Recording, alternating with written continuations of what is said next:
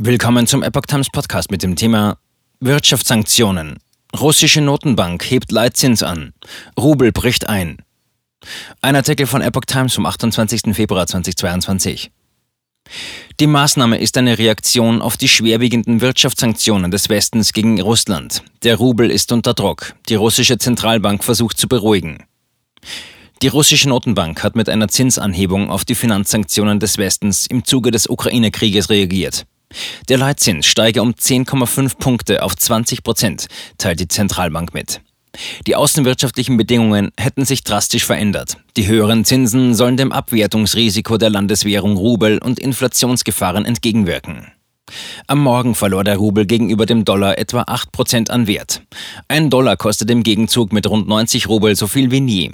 Im sogenannten Offshore-Handel außerhalb Russlands war die Landeswährung noch stärker abgestürzt.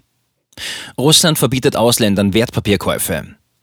Das Finanzministerium führte darüber hinaus eine Pflicht für Unternehmen ein, Teile ihrer Erlöse in Fremdwährung zu veräußern.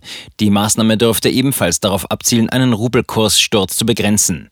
Schon am Morgen hatte die Notenbank weitere Maßnahmen zur Stützung des Finanzsystems ergriffen.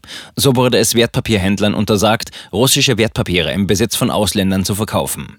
Mit Kapitalspritzen und Fremdwährungsgeschäften sollen zudem heimische Geldinstitute gestützt werden. Zentralbank. Genügend Liquidität da. Die EU hatte in der Nacht zum Montag ihre Sanktionen gegen die russische Zentralbank in Kraft gesetzt. Die Strafmaßnahme gilt als ebenso schwerwiegend wie der in Kürze geplante Ausschluss einiger russischer Finanzinstitute aus dem Bankenkommunikationsnetzwerk SWIFT. Bereits am Sonntag hatte Russlands Zentralbank angesichts des bevorstehenden Ausschlusses aus SWIFT den heimischen Banken Unterstützung zugesichert. Es gebe genügend Kapital und Liquidität für eine ununterbrochene Funktion bei jeder beliebigen Situation, teilte die Bank mit.